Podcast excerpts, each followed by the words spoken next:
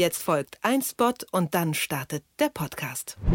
Viele von uns arbeiten seit Wochen im Homeoffice und wenn wir dabei eines festgestellt haben, dann sicher, dass E-Mail, Videochat und Telefon nicht ausreichen.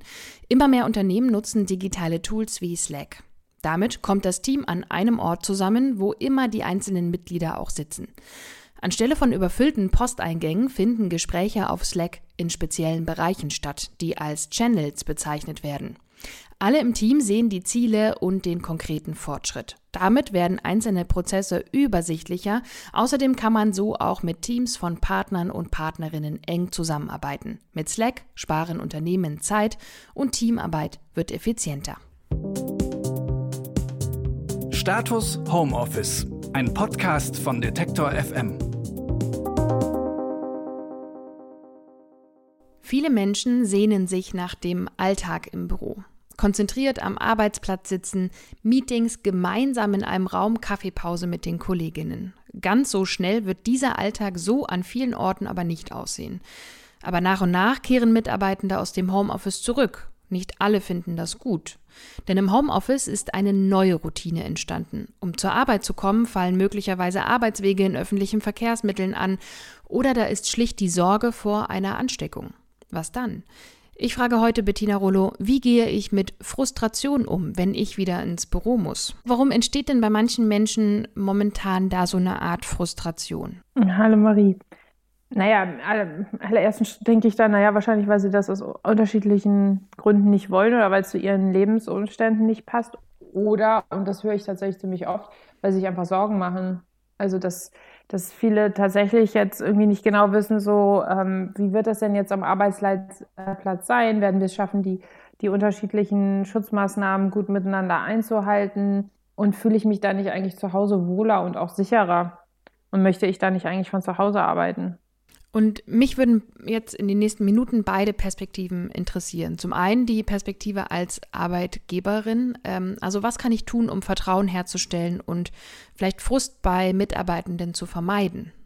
Na, ich glaube, dass, dass das eine ist es, dass ich eben schaue, so wie also wie müsste ich denn die neue Maßnahme, also sei es jetzt so, wir müssen jetzt alle wieder schrittweise zurück, wie müsste ich das denn anbieten oder was, was für Informationen vor allen Dingen brauchen meine Arbeitnehmer, um sich da gut drauf einzulassen und dann natürlich schon auch mit ein bisschen Weitblick zu schauen, okay, was, was heißt denn Homeoffice gerade für meine, meine Arbeitnehmer, vor allem wenn sie äh, Kinderbetreuung zu leisten haben?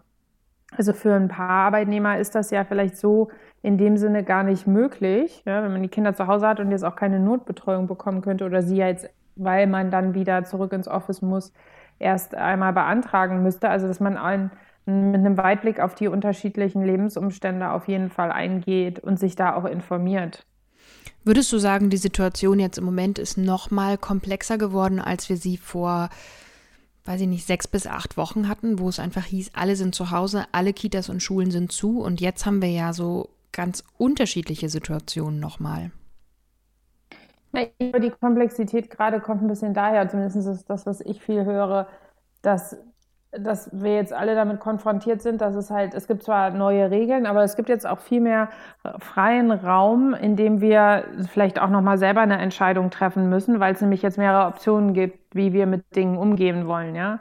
Also eben, dass wir unter bestimmten Maßnahmen zurück ins Office könnten und oder eben zu Hause bleiben. So, und ich glaube, ich merke, was, was uns jetzt gerade vielleicht ein bisschen schwerfällt, ist, sich zu orientieren in dieser neuen Situation, was will ich denn eigentlich wirklich?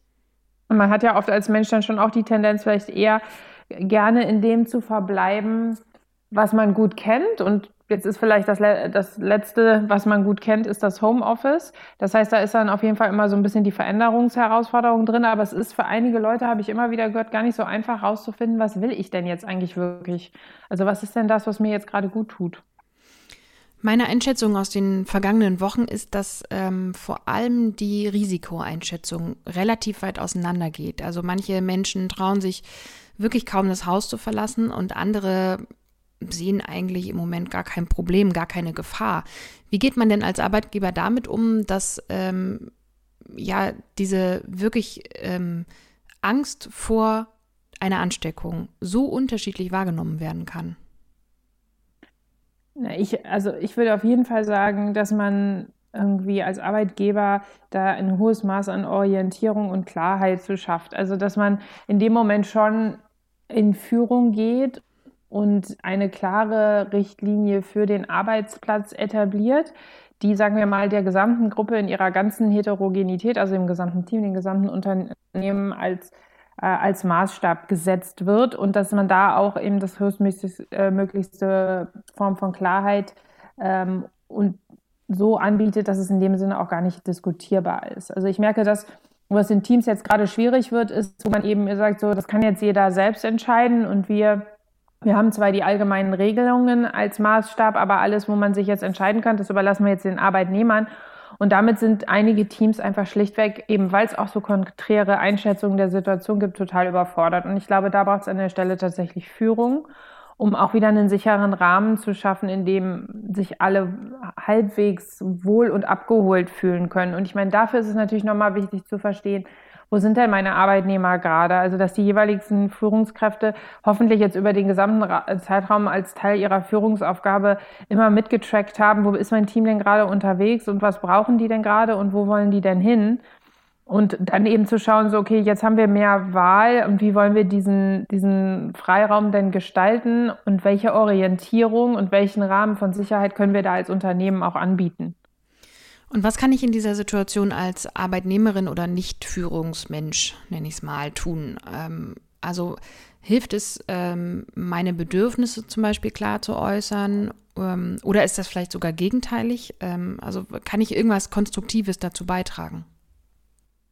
Na, ich würde schon sagen, im, im, im sagen wir, Idealfall ähm, würde ich mir natürlich wünschen, dass Arbeitnehmer sich irgendwie frei genug fühlen in ihren Teams, um einfach zu verbalisieren, was sie gerade brauchen und dass eigentlich so ein ganzes Team davon profitiert, wenn man sich mal einen gemeinsamen Überblick dazu schafft, okay, das ist bei uns im Team gerade los, das sind die unterschiedlichen Lebenssituationen und so machen wir gemeinsam das Beste draus. Und es gibt aber natürlich durchaus ähm, Unternehmenskontexte, in denen man sich das da nicht so frei fühlt. Und da finde ich es dann immer der nächste Schritt, äh, einfach für sich selber einen klaren Abgleich zu machen, das brauche ich und, und das als gut begründete ähm, Forderung oder zumindest Wunsch an die Führungskraft zu richten, dann vielleicht auch eher im Einzelgespräch. Aber das Ideal finde ich ist schon immer der, der ko-kreative Austausch im Team, weil man dann auch einfach auf viel smartere Lösungen zusammenkommt, wenn man von allen mal gehört hat, was sie so brauchen. Ich sage vielen Dank für den Impuls zum Thema Frustration. Mein Name ist Marie-Sophie Schiller und wenn ihr mögt, schreibt uns doch gerne eure Erfahrungen aus den vergangenen Wochen im Homeoffice. Was lief gut? Was wünscht ihr euch für die Zukunft? Einfach an homeoffice.detektor.fm. Vielen Dank, Bettina, und tschüss nach Berlin. Tschüss. Status Homeoffice, ein Podcast von Detektor FM.